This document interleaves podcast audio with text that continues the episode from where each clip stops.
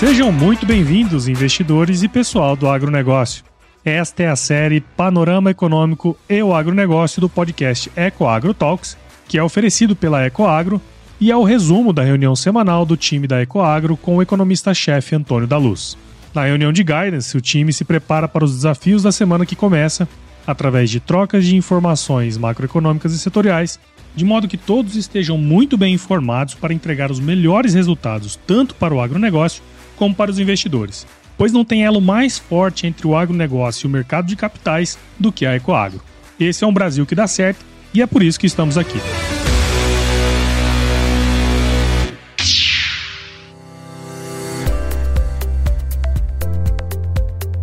Olá, investidores! Olá, pessoal do agronegócio. Que bom, que bom tê-los conosco aqui na nossa reunião de guidance dessa semana.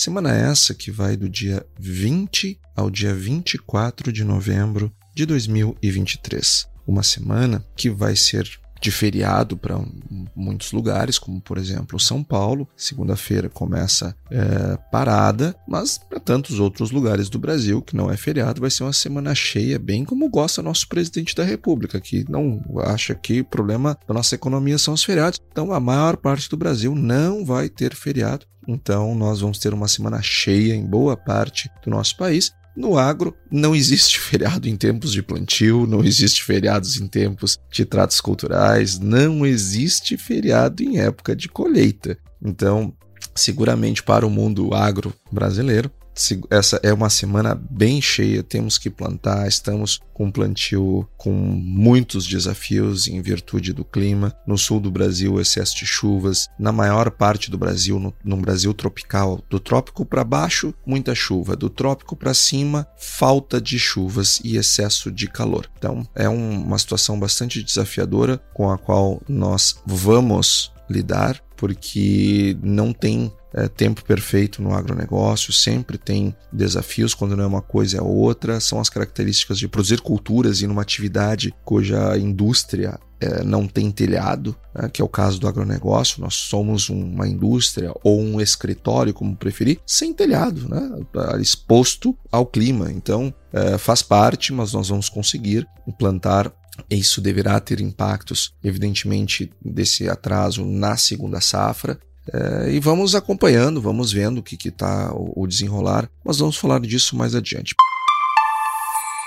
Pessoal, eu quero começar falando de coisa boa. Nós tivemos uma semana muito boa, muito positiva no mercado, que deixou todo mundo bastante animado, porque tivemos a divulgação dos dados de inflação nos Estados Unidos. E a inflação ao consumidor, ela veio um resultado maravilhoso, veio zero estável, ou seja, é, a projeção já era baixa, 0,1 e veio 0,0. Né? Então, é, sabendo que no mês anterior tinha sido 0,4. Então, tendo vindo abaixo da expectativa, trouxe uma alegria muito grande para o mercado. É, e para mim também, não tenha dúvida. E quando a gente pega esse dado e anualiza ele, bom, o resultado de outubro ter vindo 00, o que, que acontece no ano? No ano caiu para 3,2 a inflação. Então, em 12 meses, nós estamos com uma inflação de 3,2% nos Estados Unidos. O resultado anterior era 3,7, então caiu meio ponto neste mês. E o que é, não tenha dúvida,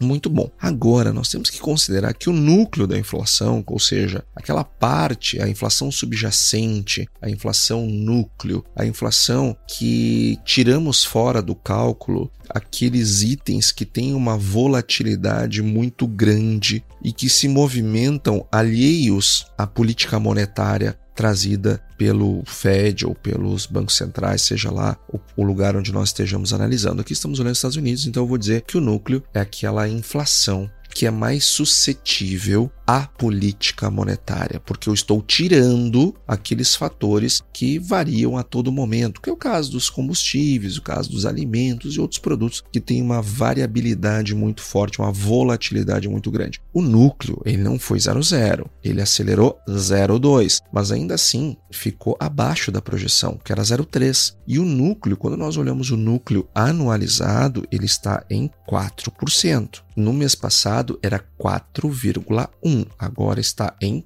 4. Então você percebe investidor, você percebe, operador do agronegócio, que nós tivemos sim uma notícia muito positiva, a qual nós deveremos, nós devemos ficar felizes e comemorá-la, que é o dado da inflação, mas percebe também que quando nós olhamos o núcleo, que é aquilo que de fato é o que nos permite saber se a inflação de fato está tendo uma desaceleração, se estamos tendo uma desinflação, e o tamanho dessa desinflação é o núcleo que nos permite ver. Porque se eu olhar somente para a inflação cheia, eu posso ter um, um, resultado muito bom puxado por itens que têm uma volatilidade muito grande. Então, nesse mês contribuiu, mês que vem pode contribuir no sentido inverso. Então, eu tenho que olhar para o núcleo e o núcleo está em 4%.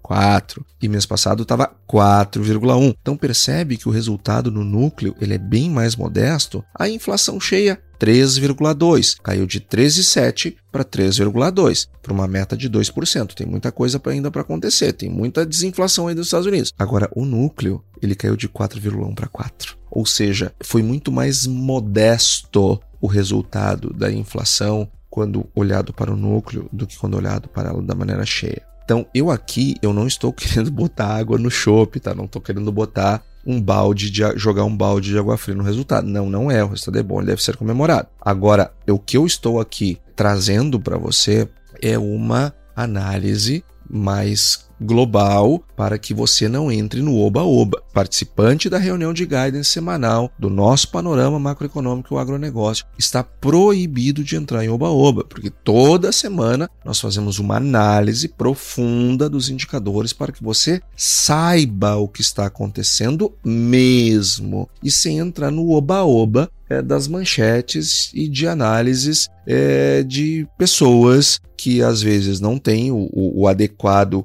conhecimento ou que têm interesses. Vou dar um exemplo para vocês, já vou falar disso mais tarde, mas já vou antecipar aqui agora. No Brasil, agora surgiu o Zoom Zoom Zoom é, e a bolsa subiu num dia por conta dessa perspectiva é, no dia seguinte ao feriado, é, porque nós teríamos, estamos falando na semana passada, né? É, porque nós é, é, é, surgiu um zum, zum, zum, um boato, uma possibilidade, aumentaram as apostas de que o Banco Central brasileiro vai baixar a um dígito na próxima reunião. Gente, o que, que nós falamos na semana passada? Eu não li os trechos da ata para vocês. Eu não peguei literalmente a ata e li ela e não interpretei, não trouxe aqui uma, uma interpretação do que, que eles estão querendo dizer.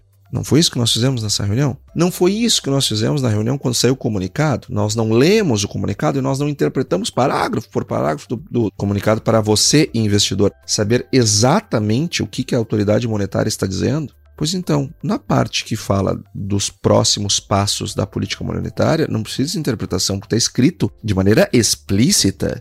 a autoridade monetária escreveu na ata que há um consenso, consenso entre todos os membros do banco do, do Copom, por óbvio, se é um consenso, todos os membros precisam concordar com isso, de que nas próximas, no plural, reuniões do Copom, o ritmo de queda que traz segurança é meio por cento. Então, se a autoridade monetária reduzir na próxima reunião em 1%, ela vai estar fazendo algo muito ruim que é escrever o que vai fazer e fazer outra coisa. Autoridades monetárias não trabalham desse jeito. Elas trabalham antecipando ao máximo o que elas vão fazer, porque é importante na economia eu sempre reduzir o grau de incerteza. Reduzir grau de incerteza é algo fundamental em economia. Quando uma autoridade ela aumenta o grau de incerteza sobre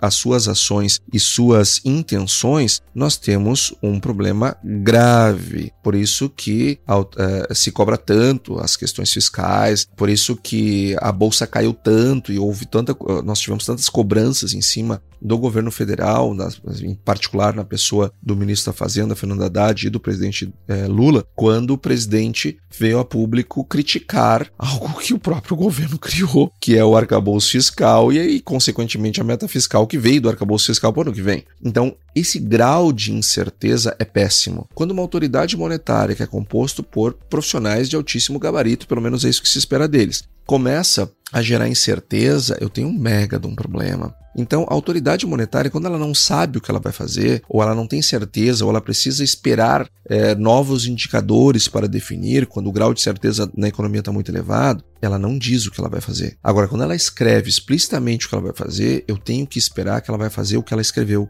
nem mais nem menos. Então, só que qual é a origem desse problema, tá? Por que, que, por que, que as pessoas fazem isso? As pessoas constroem esses castelos de areia, em primeiro lugar, porque tem muita gente que não sabe o que está fazendo. Tem muita gente que não tem a, a, a correta formação para entender a economia, não são economistas e falam de economia como se economistas fossem. Eu acho que esse é um dos, um dos problemas graves assim que a gente vê por aí. É, é, pessoas que não, se, não, não, não, não leem a teoria, não entendem a teoria econômica na sua profundidade, é, não, não têm experiência no mercado e falam coisas. Outro motivo muito forte, e esse eu bem sincero, talvez seja o maior, e eu tô querendo aqui me iludir que seja um problema de formação, tá? Mas assim, ó, todas as sinalizações de redução de taxa de juros são positivas para a bolsa. A bolsa sobe quando eu tenho uma perspectiva de que vai cair a taxa de juros ou ela vai ou a queda será acelerada. Isso é bom para a liquidez no mercado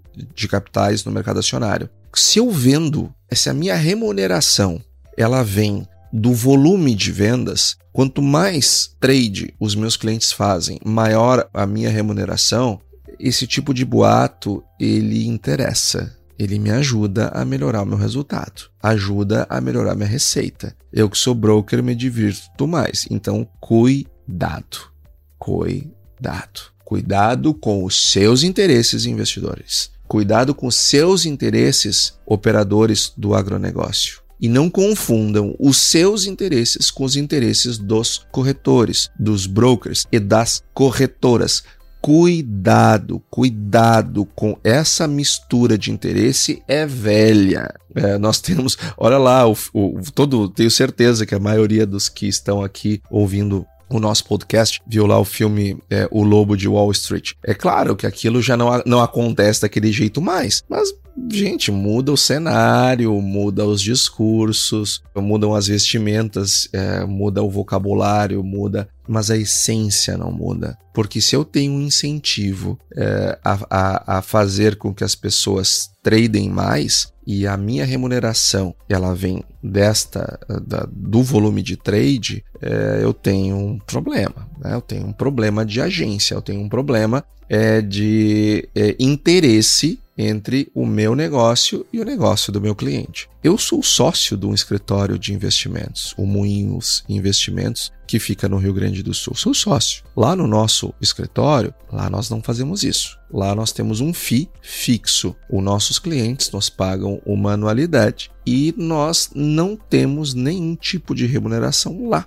conforme o volume de negócios. Se os nossos clientes, eles de maneira inveterada virarem day traders, ou se eles fizerem um trade por ano, para nós não faz a menor diferença. E eu, sinceramente, eu gostaria que todo o mercado trabalhasse dessa forma, né? porque me parece que é assim que as coisas é, deveriam ser.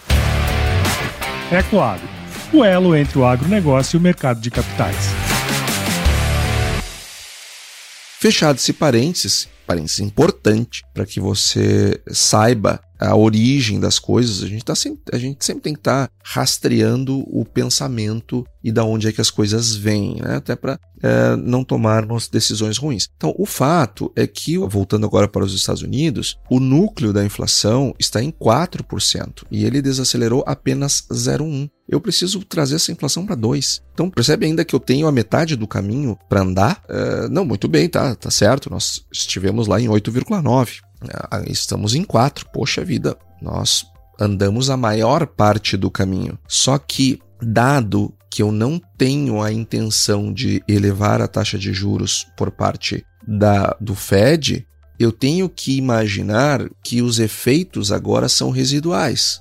Então, para chegar em 2, eu tenho um esforço muito grande em termos de tempo. Então, não se iluda, tá? Não se iluda com, com os Estados Unidos. Nós temos que eh, ter como cenário base, não significa que não possa mudar, tomara que mude, mude para melhor, mas o nosso cenário base tem que ser o, o Fed ou aumentando mais os juros ali na frente, ou mantendo esse nível de juros alto por mais tempo, que é um cenário que nós viemos trazendo aqui desde o ano passado. E é o que vem acontecendo. Então nós estamos muito tranquilos com as nossas uh, perspectivas e análises, porque de fato uh, é o que vem uh, acontecendo. Agora, é claro que temos, é, numa eventual recessão, e, e, nós temos já falado sobre isso, hoje eu vou trazer um, um, um pouco também sobre as questões da dívida americana que estão é, se elevando para níveis de risco que nós nunca experimentamos. Eu vou fazer um podcast só sobre isso, só sobre isso. É, eu entendi que a nossa audiência gosta, quando a gente olha as estatísticas do nosso podcast, a gente vê que a nossa audiência gosta da quando a gente faz episódios especiais explicando bem um assunto. Por exemplo, o episódio mais ouvido, ele é o episódio sobre a reforma tributária, que nós fizemos um episódio especial. Então nós vamos fazer um especial sobre dívida americana. Por que que isso está subindo de risco? Por que que é, tem muita gente falando abertamente que os títulos americanos não deveriam ser mais AA, eles deveriam ser considerados junk, né? ou seja, o lixo. E por que que os Estados Unidos, a nota de crédito do governo, do Tesouro, a Moody's rebaixou a perspectiva, que é um, eles têm uma nota AA e tinha uma perspectiva estável, e a Moody's rebaixou para negativa. Gente, isso é uma coisa muito grave, mas isso merece um episódio especial, que inclusive nós já, já começamos a montar esse, esse episódio, nós deveríamos fazer ele mais para o final do ano. É, e eu estou contando com a ajuda do meu amigo e do meu colega Rui Augusto Silveira Neto, meu colega economista, que deve estar ouvindo no carro agora com a Renata, sua esposa, quem eu mando um abraço, uh, nós estamos montando o conteúdo para que depois possamos, eu possa gravar esse material para vocês. Eu quero trazer algo bem completo, bem diferente é, do que nós temos em média disponível no mercado para que você saiba todos os aspectos. Hoje eu vou falar é, um pouquinho mais para frente sobre um dos múltiplos aspectos desse problema, que é os riscos da, de paralisação do governo americano, que isso vem acontecendo com cada vez mais frequência. Então, é, não tem mágica, não tem coelho que sai da cartola. O que nós temos é teoria econômica, nós temos é, situação é, de solução de problemas, eles não são fáceis, a inflação dos Estados Unidos é resiliente, e enquanto nós tivermos ela desse modo, nós vamos ter um, um, gasto público americano com pagamento de juros maior, uma elevação da dívida e assim por diante, e uma tendência de recessão significativa. É, a notícia que para mim ela realmente foi muito boa mesmo, tá? Foi o índice de preços ao produtor, que é uma inflação no atacado que veio com deflação de 0,5. No mês passado tinha sido inflação de 0,4 e nós tivemos uma deflação agora de 0,5 e esse sim me parece ser um dado bastante positivo a ser comemorado, em que pese o núcleo que é quando a gente tira a parte volátil, que é quando a gente pega só a parte que de fato reage à política monetária, ao tamanho do juro que está sendo, a dose de juro que está sendo ministrada pela autoridade monetária. O resultado foi zero. Não foi meio negativo, foi zero. Mas zero é uma notícia boa. Zero é uma notícia boa. É uma notícia ótima. Imagina se todos os meses nós tivéssemos zero. A inflação em 12 meses seria zero. Então, é, é um resultado sim para ser comemorado, porque a inflação no atacado está sempre grávida da inflação ao consumidor. Então, este é um dado bastante positivo e o índice de preços cheio anualizado está em 1,3 é, e o núcleo está em 2,4. Então, a inflação no atacado ela está mais comportada. Por outro lado, nós tivemos um dado ruim nos Estados Unidos foi de atividade, porque a indústria americana, é, comparando o mês contra exatamente o mesmo mês é, do ano passado, registrou em outubro uma queda de 0,68. Então nós já vínhamos com, com um resultado bem, bem, bem baixo bem baixo. Já vínhamos desacelerando a indústria americana desde 2022. Acontece que nós, nos últimos três meses, nós tivemos resultados negativos. E esses resultados, eles estão preocupando um pouco, porque está nós estamos tendo um processo de aceleração desse resultado negativo. Ele no mês passado ele veio 0,04 no, no, e agora ele veio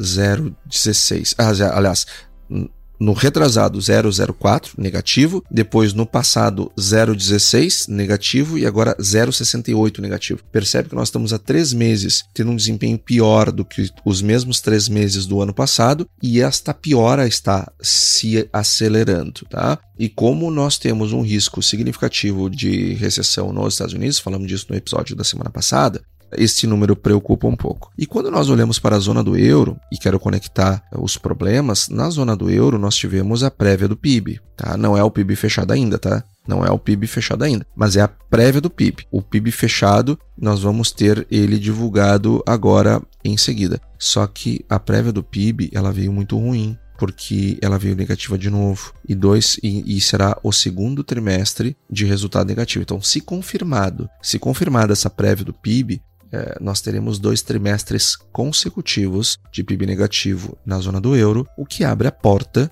para a recessão que há horas vem sendo falada. E seria uma recessão ainda em 2023. E a perspectiva que todos nós temos de maneira consensual é que ela viria em 24. Então, isto é um problema. Em compensação, lá na zona do euro, nós tivemos resultados inflacionários muito bons, como eu já disse aqui em reuniões passadas, eu não vou saber lembrar qual, que nós dissemos: olha, a zona do euro não precisa mais subir juro. Parou de subir e não tem que subir mesmo, porque os resultados de desinflação estão bem, é, nós temos uma expectativa que está ancorada e quando eu olho para o PIB eu tenho uma, des uma desaceleração econômica, quando eu olho para os PMIs eu tenho uma perspectiva de desaceleração ainda mais intensa ali na frente, eu não preciso mais subir juro. Então, e o resultado que veio da, de inflação na zona do euro comprovou isso, porque o resultado veio 0,1. Então, no, no, mês passado tinha sido 0,3, que já estaria bom, veio 0,1 esse mês. É, e quando eu olho esse resultado anualizado, ele está em 2,9, de, de um resultado, de uma meta para 2. Então, eu estou bem mais perto. Em compensação, quando eu olho para o núcleo, está em 4,2 mas ele está desacelerando. Era 4,5 no mês passado, veio para 4,2. Ele está desacelerando com mais intensidade. Ou seja, não estamos livres da inflação ainda na zona do euro, entretanto, nós estamos mais próximos disso. E olhando para a China, é, nós temos aqui algumas notícias bastante positivas, e para nós do agro elas são mais positivas ainda, porque a China é um importante comprador dos alimentos brasileiros, as vendas no varejo elas, elas saltaram uh, nesse mês. Nós tivemos, olhando o resultado anualizado, nós saltamos de 5,5%, que era o resultado anualizado no mês passado, para 7,6% agora. Então, as vendas no varejo estão acelerando na China, que coisa boa, isso é importante. E a produção industrial, ela subiu é, de, de 4 para 4,1. É, uma alta modesta, evidentemente, no resultado anualizado, mas uma, uma alta importante que sinaliza para uma reaceleração da economia chinesa e, e nós ficamos mais próximos de entregar aquela meta que o governo chinês, né,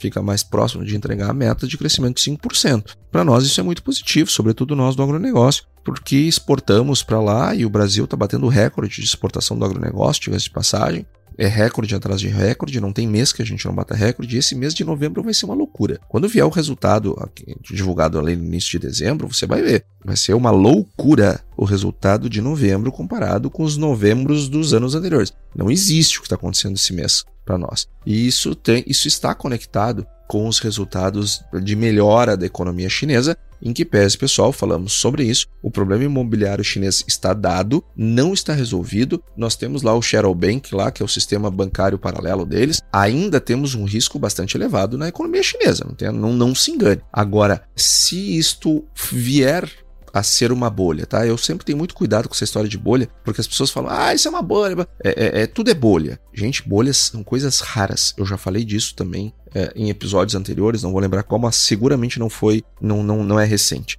mais para o início do ano ou final do ano passado. As pessoas falam em bolha com uma facilidade imensa, né? Gente, bolhas são coisas raríssimas em economia. Agora, se lá na China nós tivermos uma bolha imobiliária lá e ela estourar, bom, é evidente que teremos um problema grave. Agora, enquanto isso não acontece, nós estamos vendo uma reaceleração da economia chinesa e isso para nós é ótimo. Diante da incerteza, vamos nos agarrar na certeza. No curto prazo, as coisas estão melhorando para a China. E para nós ter, concluirmos essa parte de macro, eu quero trazer aqui uma preocupação sobre o governo americano. O governo americano, desde o início do ano, ele vem com um problema é, de precisar aumentar o teto da dívida. Lá desde o início do ano, gente, desde o início do ano. Nós, uh, uh, nesse ano, lá em maio, nós tínhamos uma perspectiva de que os Estados Unidos poderia, pela primeira vez na história, é, não só estar elevando o teto, mas ficar inadimplente. Imagina, a maior economia do mundo ficar inadimplente com 4 milhões de servidores, é, de lá não são servidores, né, são funcionários públicos, é, de ficar em débito com os seus fornecedores, inclusive militares e é, coisas do tipo. Então, lá em maio, houve um estresse muito grande em relação a essa situação toda e a dívida estava no início início do ano de 2023 em 31,4 trilhões de dólares. E isso escandaliza a economia, os congressistas uh, e ao todo. E aí foi então, em junho, foi é, dada uma solução, se elevou o teto da dívida. É, só que acontece que isso não, não, não deu, é, deu uma melhora, né? resolveu o problema de 1 de junho, mas não resolveu o problema de fundo. Então, nós chegamos uh, uh, logo em seguida, em setembro, nós chegamos em 33 trilhões de dólares de dívida. Então, veja o que aumentou, gente. Nós estamos falando assim, ó, do início do ano para setembro, que a leitura de setembro se refere a agosto, nós temos um aumento que praticamente é o PIB do Brasil. É o que aumentou a dívida americana no estalar de dedos. É, isso é grave, gente. Isso é muito grave. E aí o que, que aconteceu? Bateu no teto da dívida de novo. Poderia paralisar de novo em setembro é, a, o governo americano. E o Congresso tinha até o dia 30 de setembro para chegar num acordo para financiar o governo federal. Caso contrário, nós teríamos uma, para, uma paralisação. Lembrando que paralisação não é, não é novo, tá? Isso já tinha acontecido em 2019, mas seria a primeira paralisação no governo Biden e nunca teria sido com a intensidade dessa que seria, tá? A paralisação lá aconteceu em 2019, ainda no, no, governo Trump, foi muito mais por conta de birra do presidente, do ex-presidente Trump, que ele queria é, colocar no orçamento a construção do muro lá no México, na fronteira com o México. E como o Congresso não deu, ele levou o assunto para a paralisação enquanto não colocasse. Então, o que eu quero dizer? Seria a primeira vez que nós teríamos uma paralisação por falta de teto, por falta de dinheiro, por falta de, de, de, de é, teto para se endividar mais, é, e não por uma briga política, tá? Uh, então, não seria a primeira paralisação, mas seria a primeira por razões é, do, de cunho financeiro de incapacidade de pagamento. Então, o Congresso tinha até o dia 30 de setembro, e aí, enfim, arrumaram uma solução. Só que o problema veio para novembro. E nós uh, voltamos a ter o problema. E, e, o Biden sancionou na semana passada uh, o projeto de lei que foi votado no Senado americano, com mais tranquilidade dessa vez, para que não trave o, o, o governo agora, não travasse agora no final do ano. Então veja, três vezes Três vezes o governo americano esteve na iminência de travar. O que, que sinaliza isso para o mercado? Aí começa que é, sinaliza que o governo americano está elevando os, a sua dívida para um patamar que nem mesmo ele, Estados Unidos, a grande economia global, é, consegue sustentar. Isto não é sustentável no longo prazo. Não é sustentável no longo prazo. Isso está fadado a dar problema ali na frente. Então, muitos é, colegas, muitos economistas, muitos é, que são especializados é, no, na, na, no dívida do Tesouro Americano e muitos investidores extremamente relevantes, pessoas que compram títulos americanos como, com, com, com grande frequência e em volumes, estão preocupados e estão preferindo títulos de dois anos a títulos de dez. E isso tem feito com que haja um spread negativo entre o título de 2 e de 10. E todas as vezes que isso aconteceu na história, nós tivemos uma grande crise econômica na sequência. Então, esse problema fiscal americano é um problema muito grave, muito grave. E aí faz com que agências de risco, por exemplo, tenham essa postura de baixar o viés e a perspectiva para a nota de risco dos Estados Unidos. Gente, isso é uma coisa muito grave, viu? Muito grave mesmo. É, tenha muita atenção sobre isso, mas nós vamos fazer um episódio é, específico para falar desse assunto, como eu já mencionei. E para finalizar, eu quero falar aqui de agronegócio. Nós estamos com dificuldade, é verdade, para plantar a safra 2024. Aquela soja plantada no início de setembro, ela, uma boa parte dela foi para o vinagre, é, exige replantio, porque ela entrou em período de floração, enchimento de grãos e faltou umidade para o desenvolvimento dessas plantas. Muitos produtores optaram pelo replantio, só que vai para o replantio não tem semente, o suficiente para dar conta desse replantio, e muitos outros desejaram não replantar. Quem é que desejou não replantar certo? O produtor de algodão. Esse não replanta certo porque o negócio algodão faz muito mais sentido do que soja para ele. E quando se eu atrasar o, o, plantio do algodão por causa da soja, eu vou comprometer a, a, principal cultura para este produtor. Então esse cara, ó, não deu certo a soja, eu não vou replantar. Aqueles que optaram por replantar e têm como segunda safra o milho, eles estão comprometendo a sua safra de milho. Então hoje uh, nós temos um, um, um agravamento da situação do plantio da soja mas os resultados disso estão muito mais no milho do que na própria soja. Gente, tá, tá muito difícil nós mantermos a expectativa de 163 milhões de toneladas para a safra de soja desse ano. Tá muito difícil, muito difícil mesmo.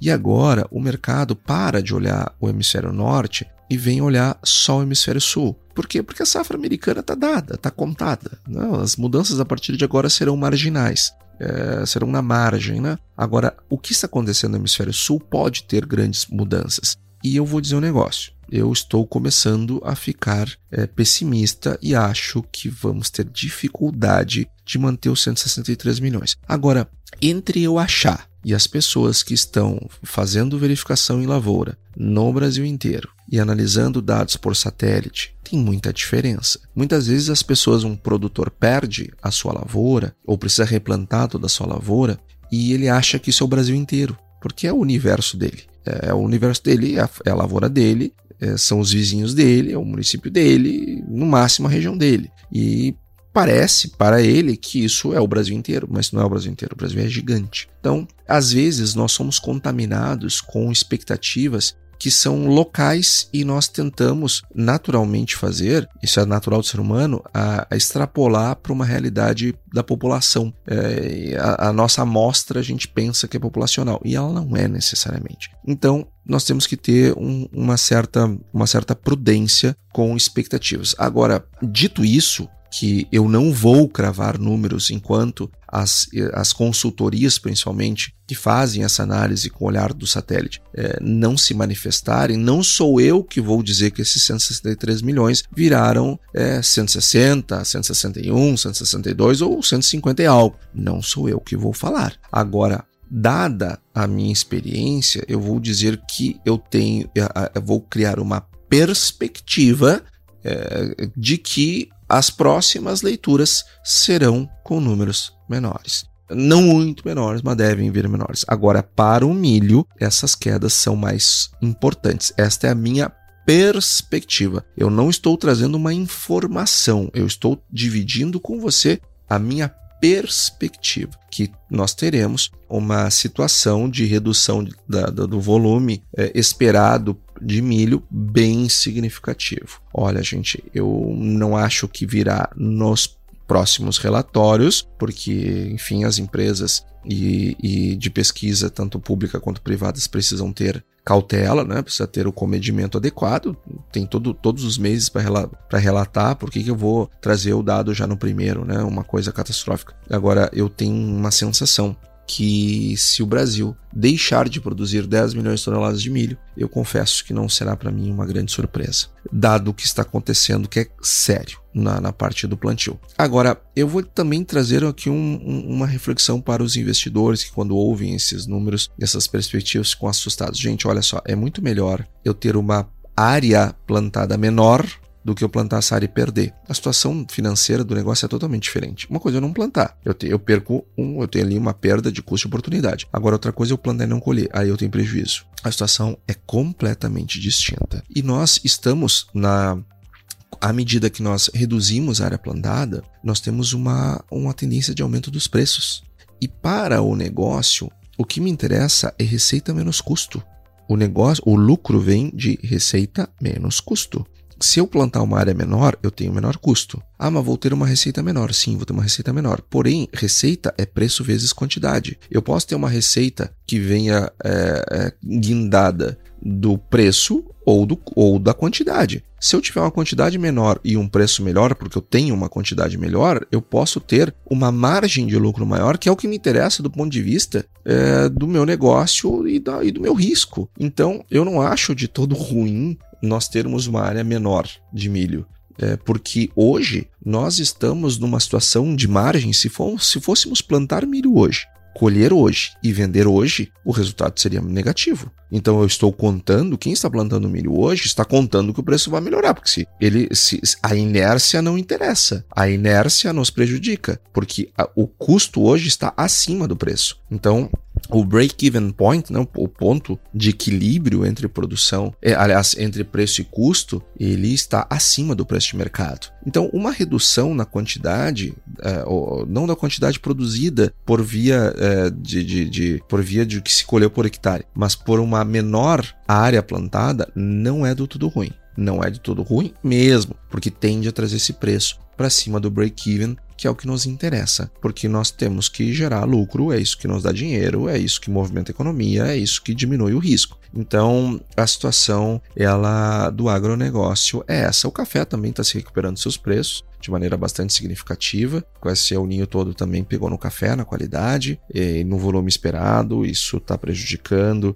a expectativa de volume é, futuro e isso está é, sendo antecipado no preço. Os preços estão melhorando. Ah, ah, olhando para a cana, o açúcar numa situação excepcional, já o etanol acompanhou uma queda no preço dos combustíveis, eh, vinda do menor, menor preço é, da gasolina em razão do petróleo, é, mas ainda em níveis bastante interessantes, bastante remuneradores. Então, nós temos uma situação no agronegócio bastante positiva, muito melhor do que nós estamos vendo no desempenho do setor de serviços, da indústria ainda. Porém, como nós vamos crescer 14% esse ano, é natural que ano que vem a gente tenha um PIB negativo no agro. Por quê? Porque nós estamos nos comparando com um ano de crescimento gigantesco e ainda por cima estamos tendo esses problemas climáticos. Né? É natural que a gente tenha ano que vem um resultado de PIB negativo, mas não significa que ele seja ruim, porque vai ser ainda em volume de, de, de produção muito maior que 2022, por exemplo. Então vai continuar sendo muito bom para a economia. Agora, eu estou comparando com uma base extremamente forte, é natural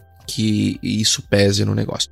Então, pessoal, esse foi a nossa reunião de guidance dessa semana. Eu desejo a todos uma excelente semana. Eu quero agradecer o secretário eh, Márcio Grangeiro, secretário de Agricultura lá do estado de Roraima, onde eu estive lá na semana passada. Muito obrigado pela acolhida. Muito obrigado ao Silvio, presidente da Federação da Agricultura lá do estado de Roraima. Quero agradecer também ao governador do estado de Roraima, meu xará, Antônio Denarium. Então, quero agradecer a todos pela acolhida, foi muito bom ter estado com vocês lá e desejo a todos então uma ótima semana e até semana que vem. E aí, você gostou desse podcast? Se gostou, considere compartilhar este episódio com alguma pessoa que irá se beneficiar deste conteúdo e nos ajude a alcançar mais pessoas. O roteiro e apresentação deste episódio foi do economista-chefe da Ecoagro, Antônio da Luz, a produção do Agro Resenha e a edição do Senhor A. Saiba mais sobre a Ecoagro em www.ecoagro.agr.br. Ecoagro, o elo entre o agronegócio e o mercado de capitais.